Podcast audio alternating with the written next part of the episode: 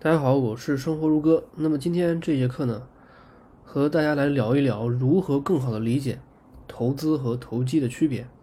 那么投资呢，大家要了解一点，价值投资它赚的是企业成长的钱，也就是说，价值是在不断的被创造的更多的。所以这种情况就相当于什么呢？别人相当于就相当于有一个人把钱放到你的口袋里面。就不断的创造更多的钱，然后放你的口袋里，那你的口袋里的钱是不是变得更多了，对吧？这个过程中你没有去跟别人进行什么，呃，操作，就是价值创造，就是你投的这个企业给你创造了更多的、更多的金钱、更多的现金流，然后到了你的手上，啊，你的金、你的、你的口袋里面是钱变得更多的，但是投机的不同，投机是什么呢？投机就相当于。你尝试着把别人的钱从他的口袋里掏出来，放到你的口袋里，这就是投机啊，投机。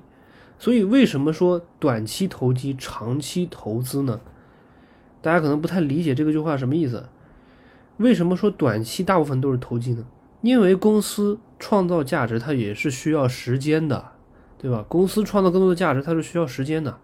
所以你如果说短期，公司它不可能立刻立刻就创造价值，所以你在做大部分大部分的那些操作，其实都是说，都是在博弈，在做零和游戏，零和游戏啊，就是这种意思。